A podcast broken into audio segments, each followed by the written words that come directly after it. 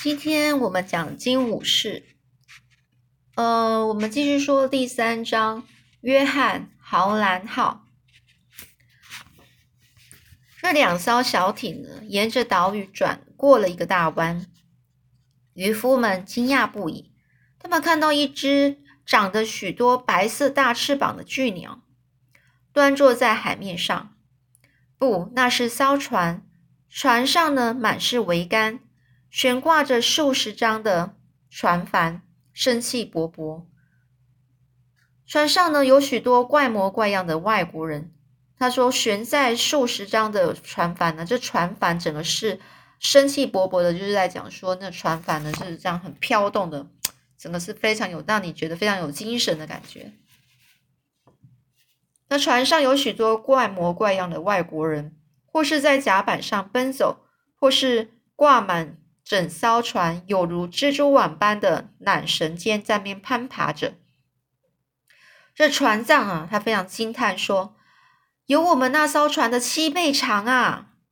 这引诱卫门又轻声说：“哎，是八倍宽吧？”五右卫门呢，惊讶的连话都快说不出来了。你看那一大群洋鬼子，万次郎就说：“啊，好多船帆哦，像巨大的翅膀一样。”万次郎心里想，在这样的船上，就能够以快速的速度到好远的地方，直到世界的尽头。一想到这里，万次郎的心里半是恐惧，半是惊喜。船长说：“我们的言行举止一定要谨慎小心呐！这发着高烧的虫柱呢，也正坐低语。所谓入境随俗啊，这里的确像外国。他们心想，而一行人呢？”被带上约翰豪南号，经过一个又一个小仓房。那些小仓房呢，像是小小的屋子，装潢装潢的装潢哦，就是整个就是就是给它做的很漂亮哦。一间呢是比一间的华丽呀。这五右卫门低语着说：“能拥有这样的仓房，一定是个大人物诶。”另外一个人说是房王，而下一个人又说是大名。那什么是大名呢？这边有解释哦，就江户时代呀，拥有一万担、一万担以上的俸禄的武士称为大名，地位和势力是等同于封建时代的地方诸诸侯。大名底下有许多的武士，武士呢是按武士道规则规条呢去去发誓要效忠大名。那所以这大名呢就很像是诸侯啦，哈。那万次郎呢？倒抽一口气说：“啊，说不定是将军呢。”他们发现了自己站在一个男子的面前，而那个人一定是这艘船的主人。传说啊，洋鬼子该有的特点，那个人都具备了：身材高大，满脸毛茸茸，鼻子往内勾，有如信天翁的鸟喙。那个人像这个船尾一样站着笔直，站得非常笔直，身上。穿着硬挺挺的深蓝色夹克，万次郎鼓起勇气，迅速瞄了那个人一眼。那个人一只眼闭着，一只眼是直视着他们。他们呢？他的眼神非常深邃，他的一切仿佛都浓缩在那钢铁般的眼瞳中。就眼神里面啊，是代表什么？权威、力量、哀伤。还有一种万次郎说不出来的感觉，渔夫们是晕眩着、恐惧着，整个是跪倒在地。一位水手对那个人喊道：“惠特菲尔德船长。”万次郎在他和伙伴们被带走前，偷偷记下水手说的这一个话：“惠特惠特菲尔德船长。”这一回，他们呢，整个啊，被带到了一张餐桌前。在桌旁的这个长条板凳上坐下，大家都双脚悬空，够不着地面。这五右卫门轻声对魏万次郎说：“你看吧，这酷刑要开始了。其实这不算什么酷刑，但坐起来的确不太舒服。”五右卫门又说了：“你看，我们的双脚都悬空啊。”这万次郎有同感啊，他说：“好奇怪的做法。”这五右卫门又说。如果你真的是武士的话，你现在就要切腹自杀了。免得待会儿被那些野蛮人羞辱。万次郎呢是满怀希望的说：“说不定他们不会羞辱我们。”这五右卫门哼了一声，不以为然呐。船呢持续前进，他们以不熟悉的坐姿坐着。这个时候呢，一段回忆在万次郎的脑海中突然浮现了。那景象非常真实，真实到好像就发生在这时，在此时此刻。万次郎是坐在家里，雨滴轻打着屋檐。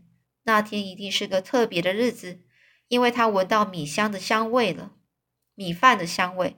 为什么呢？万次郎心里想：米原本就没有味道啊，可是煮成米饭却香气四溢呀。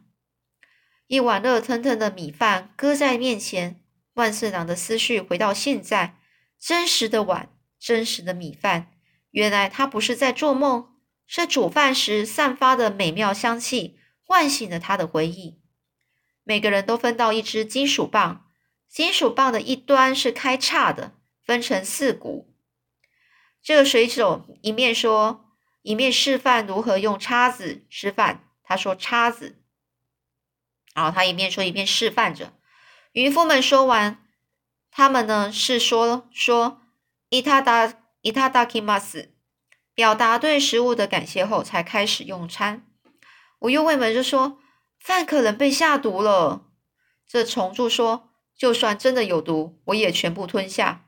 这万次郎才不管有没有毒，他心怀感激，三两口就吃到见底。接下来还有热腾腾的松软番薯，软软的清汤。和半杯清水，最后他拿到了一种奇怪的食物。万次郎咬了一口，蛮硬的，得使劲的咀嚼。水手说：“那食物的名称，那叫面包。”来，我们说一下“伊伊塔伊塔达基马斯”的意思哦，就会讲日本人在用餐前会说的话，用来感谢所有对这顿饭有贡献的人。以及感谢牺牲自己让人类存活下去的动植物。好，那用过餐之后，这水手呢拿出他们破破烂烂的衣服，让他们换上船上那些水手穿的那种奇怪服装。这五右卫门又一面说，就一面指着这衬衫开口说：“说，哎呀，这样根本没办法挡风啊！这冷风全部都从这里灌进去了。另外。”这一名水手呢，指指衬衫上的一排小圆片，示范如何把小圆片一一塞进对应的这个小缝隙里。这水手说：“纽扣。”万次郎跟着重复一次，他从没见过纽扣。其他渔夫也一样，他们习惯是用腰带或是绳子把衣服给扎紧。大家呢，笨手笨脚的扣着纽扣。万次郎忍不住笑了出来。五右卫门说。在这时候，你竟然还笑得出来？万次郎就说：“抱歉，抱歉。”他呢，从长裤里翻出了奇怪的小囊袋，皱起眉头了。这水手又说了：“口袋。”就从自己的口袋呢，这水手就从自己的口袋里挑出一块石头、一颗纽扣和一小段麻线，借此示范口袋的用法。这万次郎觉得很奇怪，外国人为什么不像日本人一样呢？另外拿一个袋子来装小东西？可是呢，当万次郎把手伸进口袋后，就舍不得伸出来。他的手呢，就想探索口袋的空间，就好像当如此，他的牙齿脱掉脱落之后，舌头一直很想要去去探索掉了牙的这个缺口一样。这五右卫门就说啦：“现在我确定了，他们是故意折磨我们的。他刚刚才把脚塞进这硬邦邦的皮质鞋子里。”哦，要是有柔软舒适的草鞋可以穿就好了。万次郎呢，有好多问题想问，没心情想这些其他的问题。可惜他不会说他们那种奇怪的语言，就算他会贸然的发问，恐怕也会被处罚。想要活下去，沉默和服从才是上策。当天晚上呢，万次郎是躺在这个铺位上啊，忍不住练习起新学的单字。纽扣，他低声念着，口袋。鞋子、面包、面包这个单字呢不容易念。他试了一试又一次。这惠特菲尔德他说：“船长。”这五右卫门就问啊：“你在做什么啊？”这万次郎就回他：“要是我记住一些单字，说不定就能问问题了。五右卫门又抱怨了，又来了。这万次郎就跟他说啊，你不学会他们的语言，就没办法了解他们打算怎么处置我们啊。这五右卫门就说，每次你问问题，我们就碰碰上麻麻烦了。万次郎就说，你说的对，可是这么多新鲜事，你不觉得好奇吗？为什么有这么多野蛮人在这么大的船上啊？为什为什么有这么多艇多艘小艇呢？那些大锅子是做什么用的？这五右卫门就说啦，其中一个锅子大到可以把我们两个塞进去了。这万次郎听了，整个是打了个寒战啊！这五右卫门呻吟了两声，起身走了出去。他还不习惯这大船的律动，加上他对海的厌恶，对陌生人的恐惧，这一切都让他只真只想吐啊！等这个五右卫门回到了仓房，他就对万次郎说：“小万，你不害怕吗？你不担心他们会对我们怎么样吗？”这万次郎虽然害怕，不过他说：“我父亲跟我说过，要睡觉前要收心，把心安顿好，就不会被恐惧给束缚着。”万次郎试着收心，他先为祖先、家人、朋友和自己默念了一段佛经，接着等待着。等待在胸膛里横穿直撞的心给慢慢归位。不知过了多久，他慢慢睁开眼，发现已经是半夜，他一定是睡着了。好一会儿呢，他以为自己还在岛上的岩洞里，只是一切都变得非常奇怪。大地在脚下摇晃，四周传来吱吱嘎嘎、叮叮咚咚的诡异声响，还有像是野兽嚎叫的声音。片刻过后。他想起自己是在停泊的船上，身处一群外国人之间，大大呼的外国人，臭臭的外国人。外次万次郎啊，他先前听听人说过，外国人身上有一股臭臭的奶骚味。外国人吃奶油，奶油让他们身体发臭。万次郎悄悄的、慢慢的转头看那些外国人，接着倒吸一口气，有一对眼睛。隔着老远回瞪着他，那是一对蓝色的眼睛，带着恶意，在黑暗中是闪闪发亮。万次郎紧闭双眼，努力让狂跳的心脏恢复平静。他提醒自己，他的心已经安顿好了，所以所以绝不害怕。下一章呢？第四章猎金哦，猎捕金鱼。某天呢，这万次郎就对五右卫门说。我还是有好多疑问，难道你没有吗？他们俩呢，就坐在这前前围的附近。这万次郎啊，正在画这个画船船苗素描。你不觉得好奇吗？在这茫茫大海中，没有地标指引，他们是怎么找到方向前进的啊？这五右卫门闷闷的回答说：“说不定他们漫无目标的前进。就我看来，就是这样。”可是万市长就说啦：“但是你不纳闷，你不想，你不觉得奇怪他们在做什么吗？”这五右卫门就说：“我只在想，我们什么时候能回家？几个星期过去了，虽然船呐一直是朝北航行，也就是朝日本的方向，但是他们始终没看到家乡特有的这个翠绿山野和礁石遍布的海岸。等到船的航向开始偏西了。”万次郎还是怀抱着希望。万次郎已经发现口袋的妙用了，可以在里面装一块硬面包、一小片乳酪之类的少量食物，非常方便。有位水手送他一个小盒子，让他收纳收纳为数不多的私人用品。每天晚上，他都把口袋清空，将里面东西放进盒子，再把盒子塞到铺位的下头。万次郎打算在回家的时候把这些宝物送给家人。我又问门说：“你为什么不问他们，我们什么时候究竟能不能回家？这之外的事，你几乎问遍了。”万次郎原先打算保持沉默，但没能做到。问题很自然的从嘴里出来了，而他也从中学到很多东西。他学会了吊索，吊水就是用来生帆的那种绳索。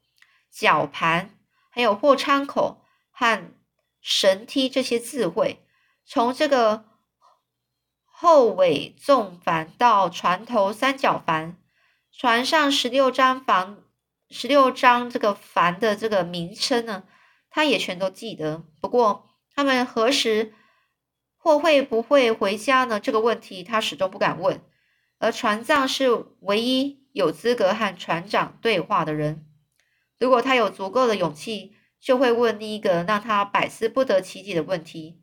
万次郎。朝高高站在竹尾上这个值班的水手点点头，接着说：“好奇怪，总是有人在高高的小小瞭望台上站哨。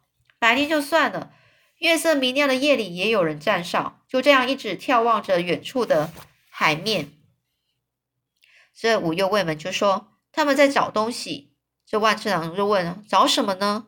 五右卫门就说了：“日本小男孩。”那万次郎说：“还有那么多艘小艇是做什么用呢？”这无忧无忧卫门就说：“呃，发现有日本小男孩，就划小艇去追回来，抓回来。”那万次郎问呢：“那甲板上的大锅子又做什么用的呢？”这五右卫门就说：“是用来煮日本小男孩的。”他那那个万次郎又问：“他们如果要吃掉我们，为什么不赶紧吃掉，好省下麻烦？何何必在我们身上浪费食物和水呢？”那这个这个五右卫门就说，他们要先把我们养肥，我们太瘦了。而万次郎把五右卫门从头到脚看过一次，接着说：“好兄弟，我跟你说一件事情，你一点都不瘦，瘦巴巴是以前的事了。”这五右卫门大叫一声：“真的吗？”跳起来就看看自己的肚子。你想他们会吃掉我吗？这万次郎说：“不会，你的味道太酸了。”小五，你听我说。我会弄清楚他们到底在做什么。等一下，不管碰到谁，我就问谁。万次郎站起来，就把裤子上的灰尘给拍干净。五右卫门的声音就越来越小了，就就说：“你、你、你和你那堆问题，迟早会给你自己惹上麻烦。”然后呢，就抬头起来看着这个万次郎，而而这个惠特菲尔菲尔的船长正朝他走过来，眯着一只眼盯着他看。万次郎吓得差点喘不过气。他可不能打扰这么重要的人物啊！万次郎深深的一鞠躬，等船长开口。什么事？有话快说。万次郎咽下一口唾液，哦，唾沫就口水哦，就说：“对不起，打扰你了。”这个时候，这个这个惠特菲尔德船长呢，厉声的说：“听好！”这个万次郎低下头，心想：五右卫门说的没错，因为他的莽撞无礼，他要被惩罚了。这船长就说：“不要再为发问道歉，不发问怎么学到东西呢？有问题就问，随便什么可时间问谁都可以。”船长呢是抬起万次郎下巴，直视他的双眼：“你听懂了吗？”万次郎又要鞠躬，而船长却把他的手搁在肩膀上。船长说：“还有，保持礼貌是好事，但别这样一停不停的鞠躬会更好。”万次郎呢瞄了五右卫门一眼。看不出五右卫门完全听不懂船长说什么，万次郎也不是全部都听得懂。不过他的确听懂了船长的意思。船长要他问问题，船长鼓励万次郎随时发问，爱问什么就问什么，想问谁就问谁。这可是船长说的。而万次郎觉得自己需要一点时间想想，于是朝着秘密基地跑去。他的秘密基地就是悬吊在大船船侧的小艇。万次郎喜欢躲进。其中一艘里面去想事情，他翻过船侧，躲躲进了小艇里。他坐在小艇上，紧紧的环抱着自己，像是刚得到一份大礼似的。但是那是野蛮人送的礼物。他颤抖着，说不定还是和那些陌生人保持距离比较好。站在竹尾高处瞭望的水手一声大喊，把万次郎的思绪打断了。那个水手指着远方，万次郎心想。水手瞧见他要找的东西了吗？是陆地吗？突然间，这水手开始匆忙的奔跑，整个甲板突然热闹了起来。大家都跑到甲板上，大家都在忙，不过现场却安静的诡异，连传递命令时都要压低声音说话。在第一声大喊之后，再也听不见吵杂人声了。万次郎还来不及爬出小艇，小艇就被降到海面上。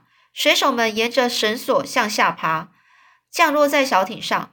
万次郎很快被就被发现，他没有地方可躲了。一名海水手说：“哎，孩子，你怎么在这里啊？”这另外一名水手咆哮着说：“别理他，把他丢出去就好了。”万次郎认出那名水手就是第一天晚上瞪着万次郎、有着冷酷眼蓝眼睛和黄色卷发的人。那个人从后头一把抓住万次郎的衬衫衣领，把他拎到船外。万次郎呢，感觉海水撑整个是渗进了鞋子里。那个人说：“留他只会碍手碍脚。”说话的是船长，他说：“乔丽，等等，把他放下来，轻轻放到船船里。”船长也登上小艇，他看着万次郎：“又是你呀？嗯，小汤姆斯生病，我们正好缺一个人手，我们就来看看你的本事吧。你听得懂指令吧？”万次郎点点头，虽然他不是非常确定船长问了什么，不过他想最好还是表示同意。那你就负责那只桨吧，小李，回你的桨位去。万次郎在位置上坐好，听了指令后开始划桨。船长呢是站在船尾一边掌握一边说：“大家听好了，你们主要的工作就是划桨，拼命的划，别害怕，也别弄出大声响，一根头发也不许抖动。”挺直背脊，用力滑滑吧，英雄们，努力滑。那后来故事又怎么样呢？我们下次再继续说喽。